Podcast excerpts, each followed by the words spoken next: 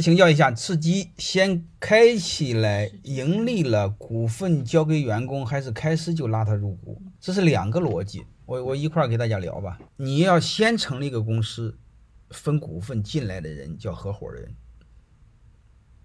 就相当于结婚找老婆，找老婆就是同富贵更寒的共患难。但是你刚成立的时候，你让员工拉进来买股份，同富贵更患难，员工是不干的。人和人人的认知是有差别的，你就看看你们在视频里边给我下面给我留言就知道，太多的员工就说一句话：我就是给老板干活，你干活就得给我钱，你不给我钱我就走人，你别给我谈别的。这就叫很扯淡、很无聊。但是多多数员工是这样的，所以我想说，你们刚开始成立公司的时候，包括刚才一个同学说怎么找人。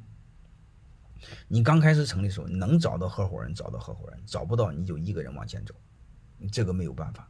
然后你发展到一定程度，公司挣到钱了，你发现人这个动物他就见钱眼开，他的联想就开始丰富了。然后这时候有一部分优秀的人，你可以跟他商量，能不能你花的钱买的股份，我们大家一起同富贵共患难。你看以前不明朗的时候，你不愿意，我一个人走过来了，现在明朗了，可不可以？这时候可以，这时候就叫股权激励。它两个逻辑，你从零开始做，找一帮人入伙，不叫股权力激励，叫合伙创业，那专门是一门课。如果你走了两步，公司又活过来，有的利润了，能看到未来了，你想吸引这帮鸟人，核心团队一起做得更大，做得更稳，做得更好，那叫股权激励。就是让打工的变成你的合伙人，有雇佣关系变成合伙关系，叫叫一群人往前走，而不是一个人走，好吧？这是另外一个逻辑。所以我就想说，想说这些，特别是你初创的时候找不着人，没有办法自己往前走。还有一个呢，永远要知道，人都是阶段性用人。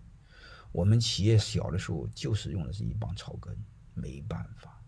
等你有了钱的时候，慢慢的更新换代，再慢慢的再更新换代，好吧？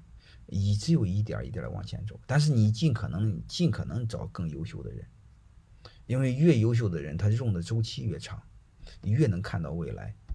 越越层次越低的人越看得短，啊，还有一个，他和收入没关系。和人天生的特质有关系，就和过去成长环境和他的家族基因有关系。有些人就是小富即安，那有些人就是雄才大略，他就想愿意做很多事儿。啊，个人觉得最后合伙关系还是打红关系，只不过是多了一点权利啊。你不能这么认为，你这么认为就毁了。你在当然了，中国太多的老板是这么认为，就是所谓给人家股份，所谓给人家股份，最终背后还是呃变相的打工，这个不可以的。因为你如果要是这么做的话，你就把股权激励给做假了，啊，给做假了，这个是不可以的，好吧？呃，你这个时间紧张，我不不就不多说，我就举一个案例让你们知道。你会发现，当你的员工，你要按这个逻辑的话，你会发现我们基本上是做这么个逻辑。你要按这么做，你给他的股份和不给的股份本质上是一样，他还是为了钱。但是你一定要想，当你有难的时候，他不会和你扛。就是说白了，你把你自己当老板，你还把他当员工没问题。问题是，你有难时候他不给你扛，而且他会先看他的股份，找 N 种理由提前退出。你这个逻辑不可以的，就是你怎么对他，他会怎么对你。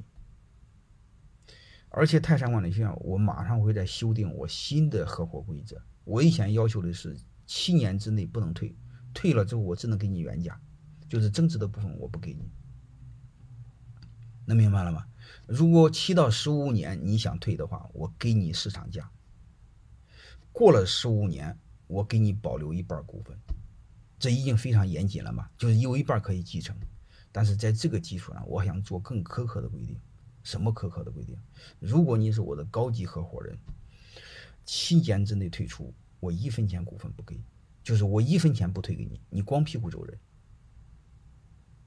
能听明白的意思吧？我会做非常苛刻的。